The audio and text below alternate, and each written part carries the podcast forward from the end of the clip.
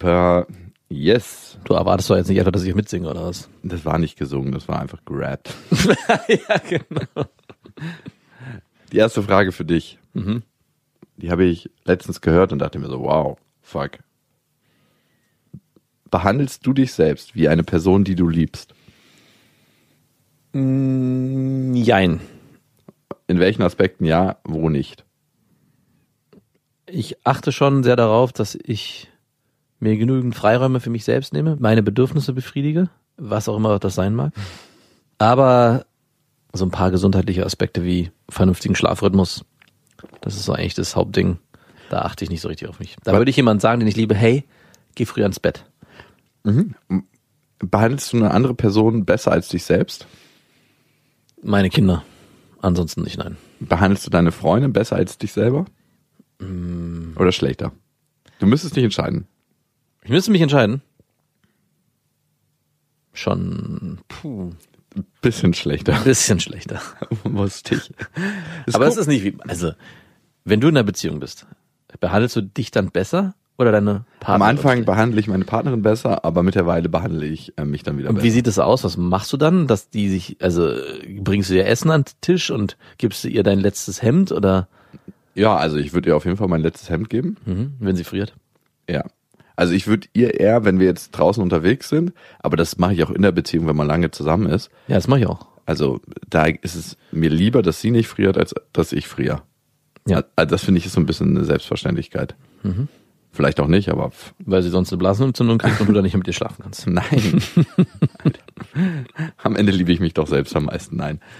Ich glaube, irgendwann achte ich mehr auf meine Bedürfnisse. Also ich finde es eh super wichtig, auf seine Bedürfnisse zu achten. Der Klassiker ist, man hat keinen Bock, Zeit mit der Frau zu verbringen an dem Abend, macht es trotzdem, Oh ja. übergeht seine eigenen Bedürfnisse und trägt das dann so in sich. Und viel, viel klarer, Nicht nur bei Männern, auch Frauen geht's natürlich genauso. ja, also ich finde es viel, viel klarer, jemandem zu sagen, du, ich habe heute am meisten Bock, Zeit mit mir selbst zu verbringen. Ja. Und das möchte ich auch machen.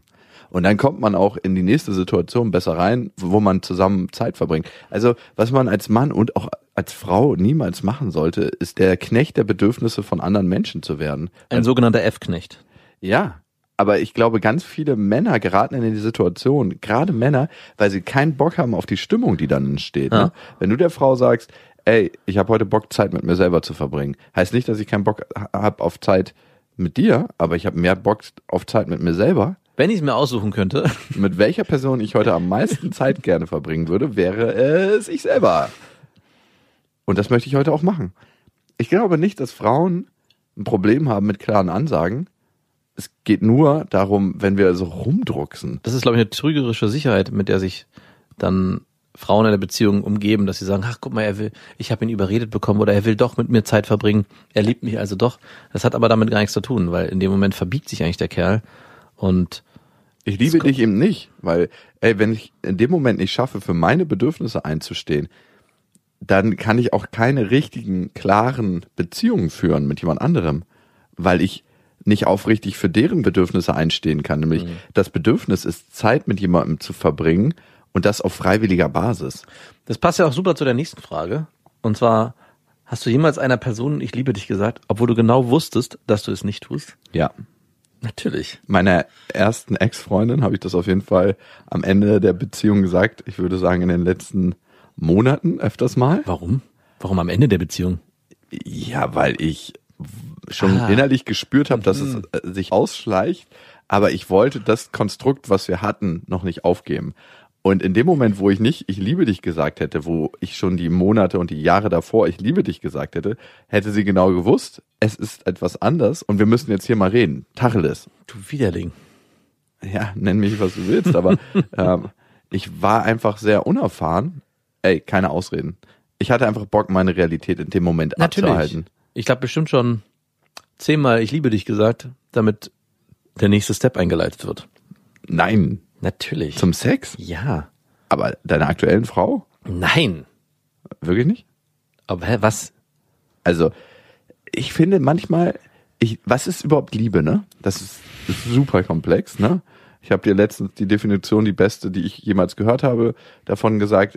Liebe ist eine Person sehen können, ohne sie verändern zu wollen. Mhm. Also, hey, dann liebe ich ein paar Personen, aber auch viel weniger als ich dachte. Weil die meisten Personen will man ja irgendwie verändern, oftmals. Wirklich? Ist das so? Hm. Also, ich kann definitiv sagen, dass ich meine Tochter nicht verändern will. Ich habe aber immer wieder Impulse, Menschen zu verändern. Ich gebe es immer mehr auf. Je älter ich werde, desto mehr gebe ich auf, andere Menschen verändern zu wollen. Sehr gut. Das ist der größte Hassel, den man sich machen kann. Also ich würde noch mal gerne korrigieren, das waren wahrscheinlich keine zehn Mal, aber ich habe bestimmt das eine oder andere Mal mir diese Worte über die Lippen gleiten lassen. Nicht direkt am Anfang, sondern auch wie du in einer Beziehung oder einer Affäre, wo es so am Kippeln war. Ich würde es lieben, mit dir jetzt zu bimsen. Ich liebe Sex mit dir. Aber es funktioniert, das funktioniert definitiv nicht. Man muss schon das leider alleine stehen lassen. Okay. Nächste Frage. An was würden sich die Leute erinnern, wenn du heute stirbst? Drei Sachen. Der ist gestorben? Hey, Lilla meinte letztens, ähm, ihre Uroma ist ja gestorben. Oma ist jetzt im Himmel und unter der Erde. So, huh. Wer hat mit dir darüber geredet, ey? Wow. Okay. Welcher Teil ist im Himmel und welcher ist unter der Erde? Ich dachte mir so, wow, krass. Und ich habe dann, als wir auf dem Fahrrad zusammen gefahren, ge- gesagt, hey, wir sind alle irgendwann mal unter der Erde. Und darum ist es so wichtig, dass wir das, was wir jetzt hier haben, genießen. Was auch immer das heißen mag für ein Kind, was zweieinhalb Jahre ist. Und dann kommt der nächste Step. Meine Tochter hat letztens geheult, weil sie Angst hatte, dass wir alle sterben. Und sie möchte nicht, dass Mama stirbt. Papa war nicht so im Gespräch. Aber sie möchte nicht, dass Mama stirbt. Das nimmt sie in Kauf. Wenn man nicht sterben würde, könnte Papa ruhig. Ja, aber ich glaube, das zweite wäre bei mir, ja, dass ich mich hab nicht verbiegen lassen. Hoffentlich. Du kriegst aus einem Stahlgrabstein. Ein Mann, der sich nicht verbiegen lässt. Für niemanden. Nur das Auto, das auf ihn aufgeprallt ist, hat ihn ein bisschen verbogen. Und ein drittes fällt mir nicht ein. Was ist denn bei dir? Ich glaube, meine Tochter wird mich als liebevollen Vater erinnern, der auf jeden Fall für sie da war, auf den sie sich verlassen kann.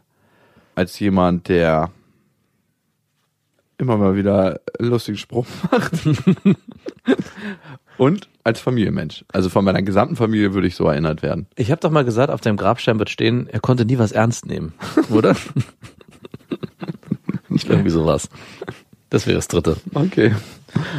Weißt du, was ich so krass finde, wenn Leute sterben und man hat ja eigentlich dann nur noch die Erinnerung aus der Begegnung mit diesen Leuten. Mhm. Ich habe so zwei Fetzen aus der Begegnung mit meinem Uropa und von zwei Bekannten von mir sind die Väter gestorben. Also es sind zwei Frauen, da sind jeweils die Väter gestorben. Und ich habe die dann gefragt, so welche Erinnerungen verblassen denn als erstes? Also das Einzige, was lebendig ist, ist tatsächlich die Erinnerung und was davon geht als erstes verloren. Sie meinen, als erstes geht der Klang der Stimme verloren, dass sie sich daran gar nicht mehr so erinnern können. Wie hat denn mein Vater mit mir geredet?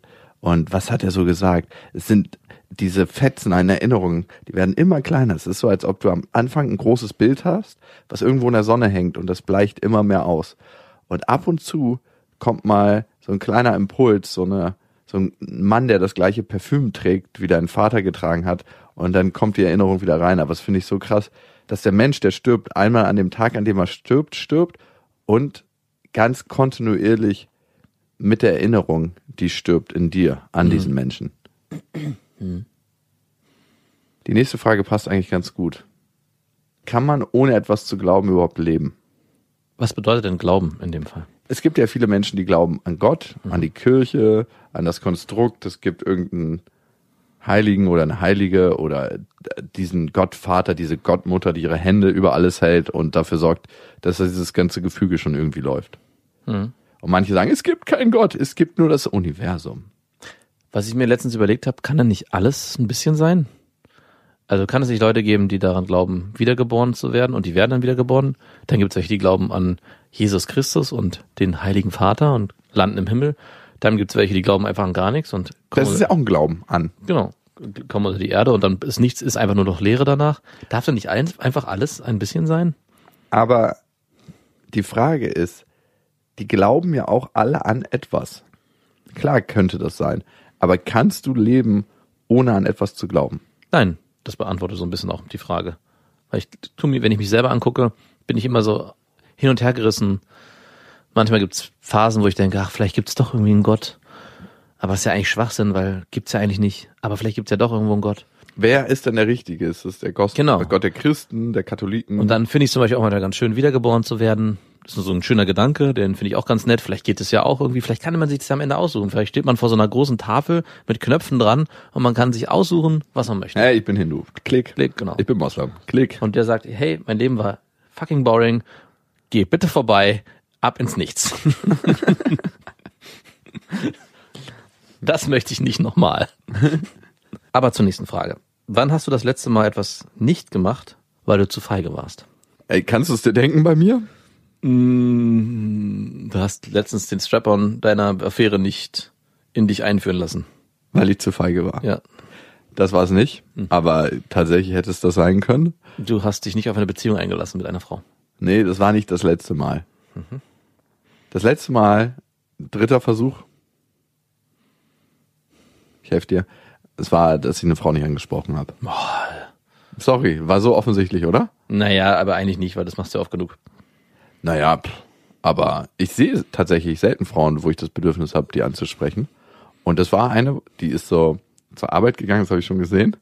Und das Problem ist, ihr Büro oder ihr Block, wo sie arbeitet, der ist nur ein Block von diesem Büro entfernt. Ich habe die schon ein, zwei Mal gesehen, aber diesmal hat sie mir besonders gut gefallen. Da dachte ich so, könntest ja mal Hallo sagen, ne? Und Hattest das du da auch diese kecke grüne Schiebermütze falsch rum an, als du sie nicht angesprochen hast? Nein, da hatte ich die Kecke. Aber genau das ist der Punkt. Ich kam aus Hamburg wieder. Ich hatte die Nacht nicht geschlafen, weil ich mich mit jemandem festgequatscht habe. Es passiert mir eigentlich nie, dass ich eine Nacht nicht schlafe, weil ich irgendwie die ganze Nacht lustig durchspreche und wir uns gegenseitig Theorien erzählen und fachsimpelt haben und philosophiert haben. Auf jeden Fall hatte ich die Nacht nicht geschlafen und ich sah einfach aus wie ein Schlumpf. Ich hatte im Zug vielleicht eine halbe Stunde geschlafen, so Powernapping. Dann lege ich mich immer wie so ein Embryo über diese zwei Zugsitze rüber und krümpel mich so ein und hab da meinen Kopf auf der Lehne. Das hasse ich immer besonders, wenn manche Leute das nicht checken und äh, da vorbei poltern und an meinem Kopf lang fahren. Aber ich kann mich anders nicht hinlegen. Am liebsten mag ich es auch ein ganzes Abteil für mich zu haben. Dann legst du dich in der Mitte auf den Boden, oder wie? nee, nee, diese kleinen Vierer- und Sechser-Abteile. Diese Kabinen. Genau. Das ist das Beste. Und ich sah halt aus wie ein Schlumpf irgendwie, ne? Ich habe mich nicht richtig gut gefühlt. Meine Augen sahen aus, als hätte ich hardcore gekifft, weil ich so wenig geschlafen hatte. Am meisten sieht man es immer bei mir an den Augen. Die sehen dann immer, also die sehen einfach durch aus. Sieht aus, als ob ich irgendwie auf Entzug bin. Und ich dachte, wow, welche Präsenz hast du jetzt? Wahrscheinlich gar nicht so viel und dann habe ich es gelassen, weil ich zu feige war. Aber diese Rotation kommt ja immer, wenn man eine Frau sieht, die man attraktiv findet und wo man sich eigentlich nicht so richtig traut. Tausend Ausreden, die reinkommen. Hey, du hast gerade nicht die Klamotten an, die es bräuchte. Hey, du fühlst dich einfach gerade nicht so richtig geil. Hey, vielleicht ist sie doch gar nicht so. Vielleicht ist sie gar nicht so nett. Also es kommen ja immer tausend Ausreden, bis sie dann endlich weit genug entfernt ist, dass du rennen müsstest, um sie noch anzusprechen. Also ich Und rennst du dann? nicht immer. Aber manchmal schon. Aber wenn dieser Gedankenstrudel anfängt, den muss man eigentlich sofort unterbrechen. Und hingehen. Ja. Und dann fragen. Weil wenn der Gedankenstrudel erstmal, die Hürde wird ja eigentlich immer größer, nicht kleiner. ja. Eigentlich sofort Angriff. Sofort ansprechen. Ja.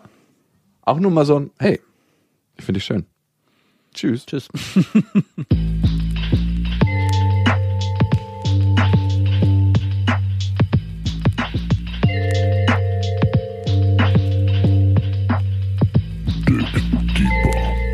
besten Freundinnen.